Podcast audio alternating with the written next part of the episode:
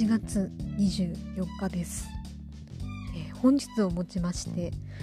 えー、去年の12月28日に、えー、突如我が家に届きました、え重さ5キロで、え長さが68センチのブリを、え無事に完食いたしました、え本当に、え私一人で食べてしまいました。えー、丸ごと届いてですね、えー、自分の手でさば、えー、いて、え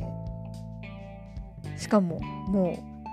顔を見てますからね本人の。本人っていうのか本業っていうのか知らないですけど、えー、生産者の顔とかじゃない。もう本人の顔を見てるので、えー、この子を絶対に大切に食べようと、えー、思っていたのですが、えほとんどね、えー、残すことなく本当に文字通り骨の髄までしゃぶり尽くしたので、えと、ちょっと内臓は苦手なので食べれなかったですけど、えー、まあそれなりに大事に、え